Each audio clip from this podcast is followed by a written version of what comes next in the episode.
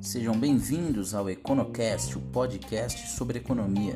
Eu sou Rubem Cavalcante, desenvolvedor de softwares, fundador do movimento Educar 88 e do Partido da Educação, Saúde e Cidadania.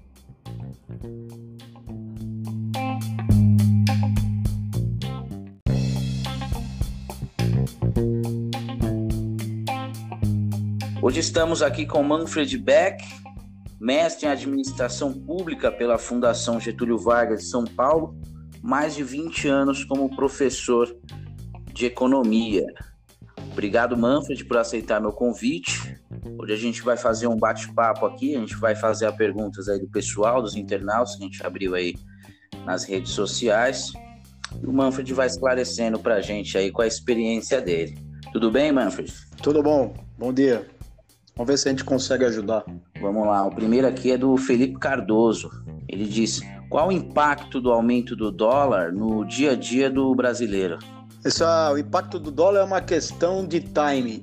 É, nesses níveis de dólar, hoje bateu 5,01, o Banco Central está entrando forte agora de manhã, mas a questão não é especulativa, é quanto tempo, na média, esse câmbio fica alto. Se ele ficar um bom tempo aí, 30, 40 dias na média, lá na frente, alguns produtos importados terão repasse de preço.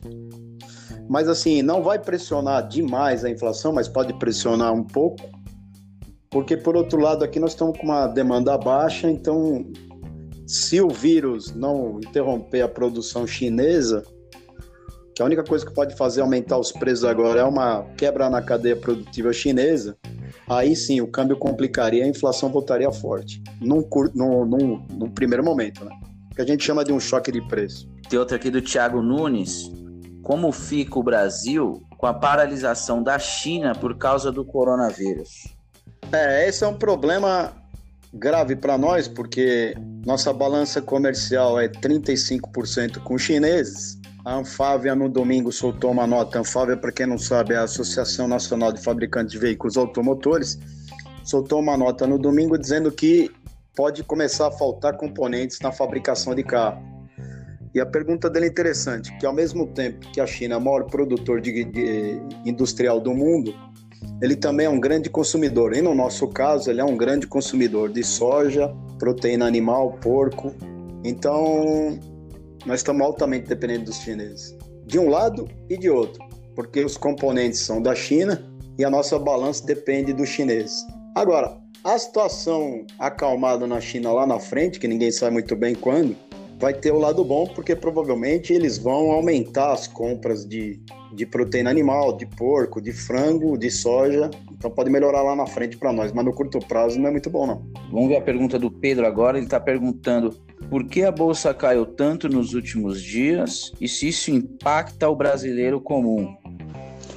Não, por sorte, não, eu vou começar pela segunda parte. Por sorte, não impacta o brasileiro comum diretamente é, na sua renda, né? Porque por mais incentivo que teve para a Bolsa no ano passado, não passa de 2 milhões de cadastrados na B3. E nesses 2 milhões de cadastrados, estou falando de pessoa física e jurídica. Num, num horizonte de uma população de mais de 200 milhões, é 1%.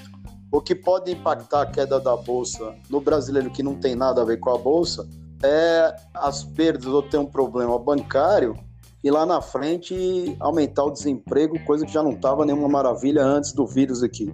A queda da bolsa, primeiro foi a desilusão dos investidores em relação à economia brasileira, que estavam com muita euforia e perceberam um produto interno bruto, tudo que o Brasil produziu em 2009, numa taxa relativamente baixa, 1,1, menos até que o governo Temer.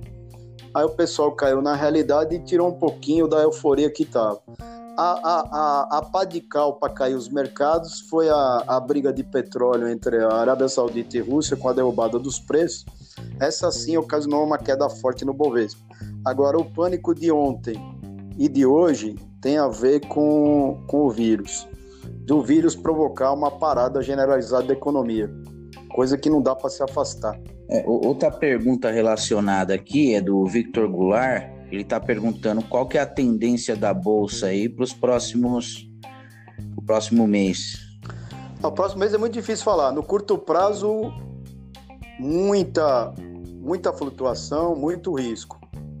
Agora, no horizonte de médio prazo, e médio prazo estou falando 5, 6 meses a um ano para frente, tem que fazer um planejamento de caixa, porque as ações, se elas estavam baratas, elas ficaram extremamente baratas. E com essa alta do dólar, elas deixaram mais barato ainda. Agora, para quem for especular no curto prazo, vai ter fortes emoções. Não recomendaria.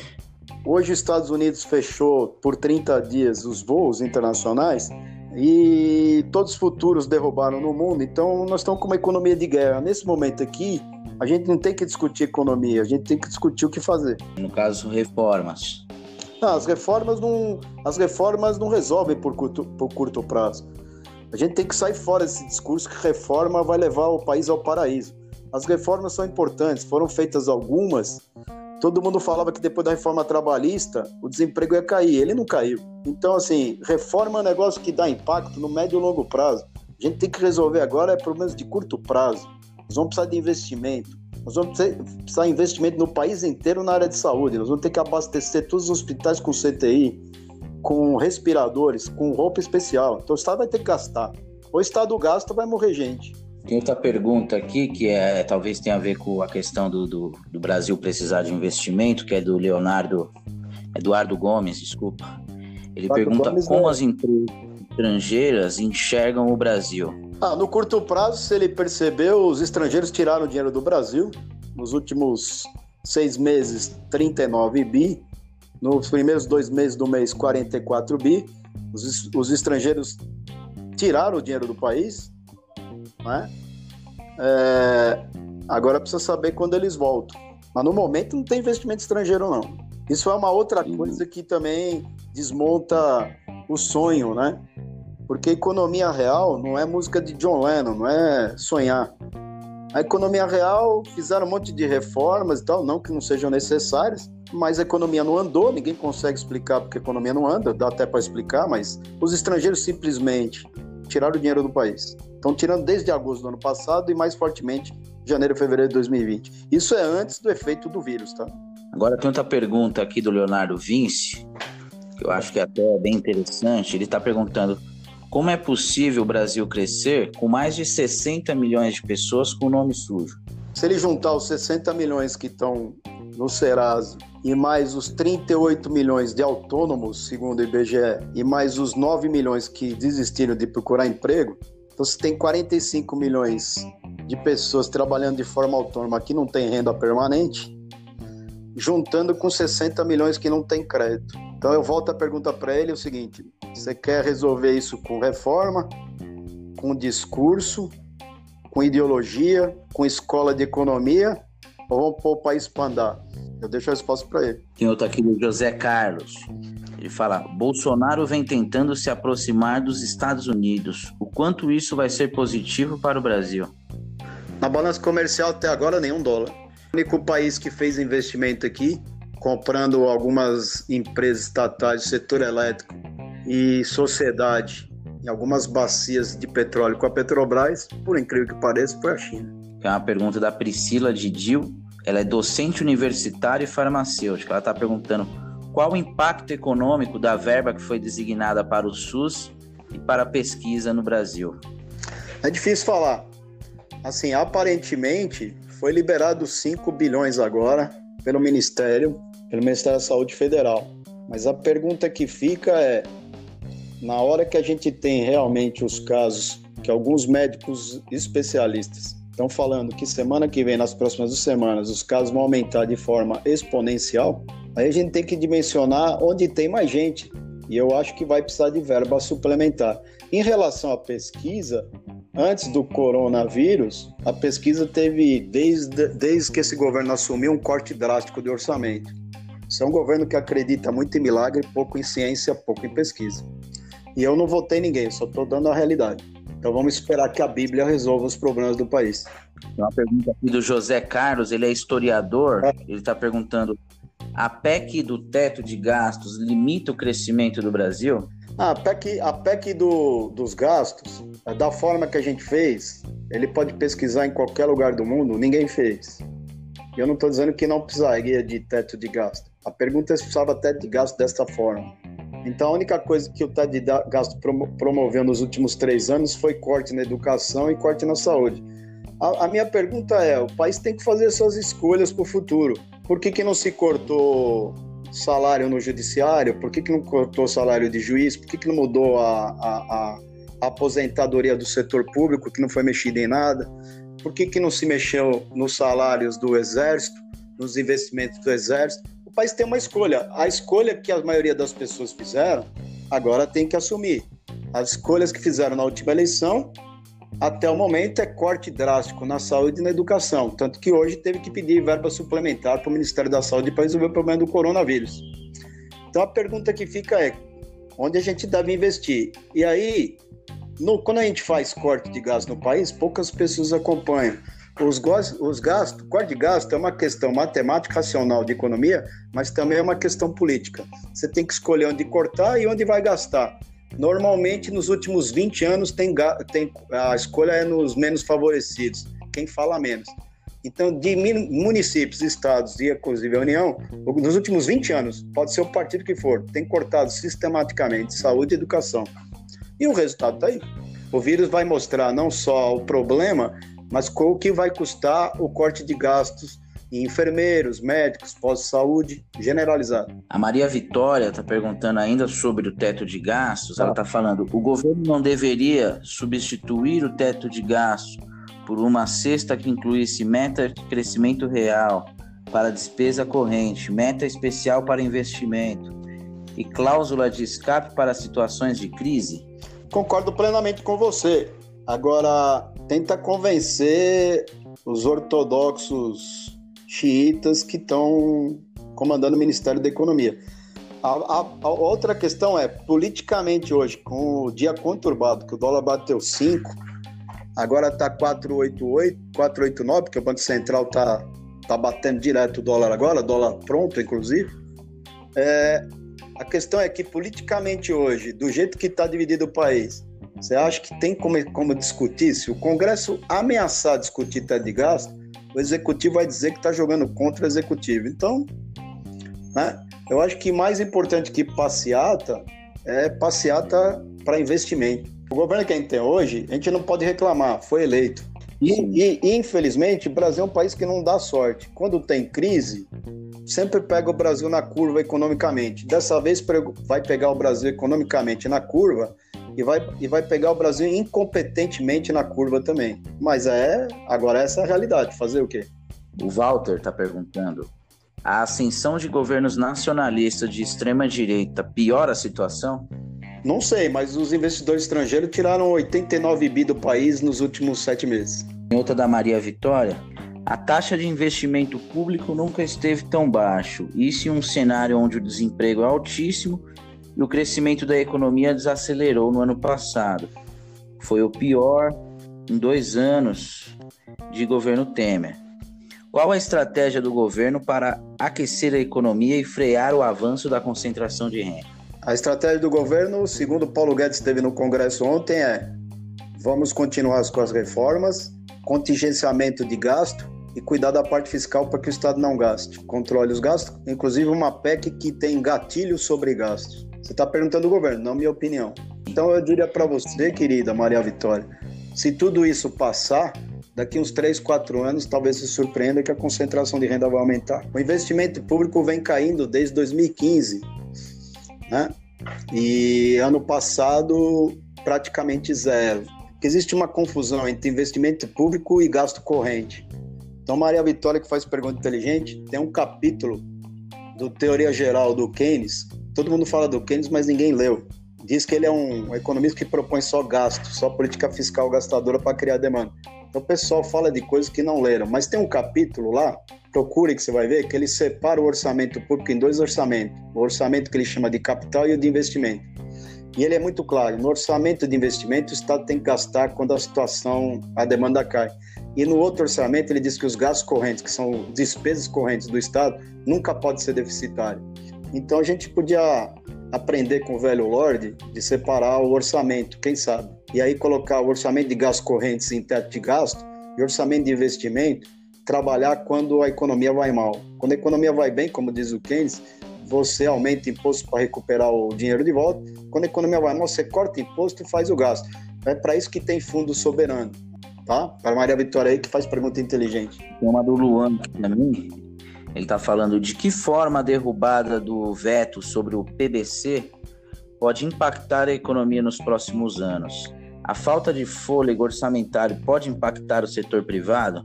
A questão do BPC, 20 bilhões, 20 bilhões por ano é nada no orçamento trilionário federal. É muita onda, é muito auê para pouco dinheiro. Na verdade, só estão mantendo o pessoal mais pobre para não ficar mais pobre. Mas 20 bilhões no gasto orçamentário da União não é nada, barato. É muito discurso, muita briguinha política para pouca efetividade. Se você falasse para mim que aumentou o BPC para 100 bilhões, aí tudo bem. Mas 20 bilhões, um pessoal que. É, 20 bilhões, para quem não sabe, um pessoal acima de 65 anos que não tem renda nenhuma vai ganhar 1.054 reais. Se o Brasil não tem condição de pagar esse pessoal, então fechamos o Brasil. Agora tem outra aqui, é, só que está com um nome anônimo. O que o governo deveria investir para alavancar a economia? O governo devia fazer um plano de investimento de reforma total da infraestrutura. Agora, a forma, podemos discutir se é só o governo, se é PPP, o que é PPP? Parceria público-privada, se é por regulação. O plano de infraestrutura já deveria ter sido feito há muito tempo, não é só por esse governo. Ele fala: o arranque da economia é via capital privado, público ou ambos? Os dois. Não tem história no mundo que não, que não avançou sem a junção dos dois. Pode procurar, até nos Estados Unidos. Ele fala qual setor é, da economia deverá ser mais importante para puxar o crescimento brasileiro. Ou tem que ser o setor que mexe com muita grana, o setor que puxa quase toda a demanda da economia é a infraestrutura. E o Brasil precisa de infraestrutura. Você gasta muito hoje em infraestrutura, mas lá na frente os custos fixos das empresas caem, porque a coisa flui melhor, a coisa funciona, inclusive nos portos. Tem uma última pergunta aqui do Bruno Ipaves. Ele pergunta: Para superar a crise econômica, o Brasil deveria seguir o exemplo da China e investir pesado em ciência e tecnologia? É, os, dois, os dois maiores países do mundo que, que investem pesado em ciência e tecnologia são Estados Unidos e China, e são dois modelos diferentes. Tá respondido? E, e, e, e aproveitando a pergunta dele, a situação exige não crenças, nem ideologia, nem discurso. A situação exige é prática, prática. Então nessas horas a gente tem que ser racional. Um mais um tem que ser igual a dois, certo? O Estado nesse momento aqui, ele tem um papel fundamental. Porque o setor privado, no meio desse pânico aqui, vai retrair seu investimento. O investimento do Brasil já estava muito baixo sem, sem esse problema de vírus. Agora, então, as empresas não vão investir, com medo da situação. Nessa hora é que precisa ter Estado. Qual Estado não interessa. As pessoas perdem muito tempo para discutir qual Estado. Se o Estado tem o poder de fazer dinheiro, essa é a hora que ele tem que entrar. Depois, lá na frente, situação está tranquila, voltou à normalidade, o Estado sai fora da economia. Se não, não tem solução, porque o setor privado agora vai retrair, vai retrair no Brasil e no resto do mundo. A gente vai finalizando aqui, eu só queria divulgar o seu canal no YouTube, é o Manfred Economics, né? Isso, eu tenho meu canal no YouTube o... que é Manfred Economics, Manfred com D mudo, e tem minha página no, no Instagram que é só meu nome, Manfred Bach, só me procurar lá. Por sinal, de um mês e meio para cá, desde que virou crise, aumentou muito lá, tanto no canal no Insta, que eu tenho a impressão que agora as pessoas começaram a perceber, não só eu, mas outros, estão procurando gente que tem o que falar. Que até final do ano passado estava todo mundo gostando do pessoal da autoajuda. Aí o pessoal viu que a autoajuda agora não tem ajuda, né? E você está ministrando também cursos né, para investimento na bolsa? Como é que é que funciona é, esse projeto? No, no, no meu canal eu falo mais de investimento do que de economia. Muito raramente eu falo de economia. E eu faço tanto no meu canal quanto no meu Instagram. Então, praticamente é um canal financeiro voltado para as pessoas, independente do dinheiro que elas têm, com a preocupação a mesma que eu fiz aqui, de não falar economês nem financeiro, mas falar português. E como não estou ligado a instituição financeira nenhuma, eu falo o que tem que falar. Dou minha opinião, dou minha cara para bater, mas eu falo o que tem que falar. Riscos e tal. Então não tenho problema nenhum de falar, ó, cuidado com isso aqui, cuidado com aquilo ali. E, e faço recomendações de ações, né? Porque trabalhei no mercado de ações por 15 anos, fui administrador de fundo, comecei em pregão de bolsa de valores, que a maioria que é jovem não sabe, comecei com o telefone lá embaixo, tudo que eu sei de bolsa eu pus a mão na massa. Então o canal fala mais de bolsa do que de economia. Hoje eu estou falando mais de economia que de bolsa, porque a proposta aqui é falar de economia. É, hoje eu soltei um vídeo no meu canal falando de economia, porque a situação está meio tá meio problemático. Tanto que as perguntas hoje, praticamente todas aí, 90% foram de economia, né, Rubens? Sim, sim. É, o pessoal que é... tá batendo no bolso, né? É porque agora acho que veio a percepção que a brincadeira pode paralisar a economia, né? Enquanto estava no, no mercado financeiro, a maioria das pessoas no Brasil não tem ações, não estava ligando muito. Mas eu acho que agora bateu a preocupação que pode paralisar uma economia que já não andava lá essa maravilha. Né? Você está com cursos abertos de investimento? Tô, eu tô com. Como é que eu tá? tô com uma parceria com a Diamond Trade que é um pessoal que faz curso de day trade, de swing trade, e se juntou comigo é, para fazer um curso completo, que eles fazem swing trade e day trade, e eu ensino análise fundamentalista e a minha visão de quem trabalha numa mesa de operação. Então a gente juntou os dois, né? o operacional, o teórico e o prático. No próximo dia 25 de março, ainda tem um, poucas vagas, tá, gente? Acho que faltam cinco vagas. É, quem tiver interessado aqui, entra no meu canal, no meu Insta, manda o e-mail, que é o pessoal da Diamond manda tudo o que precisa.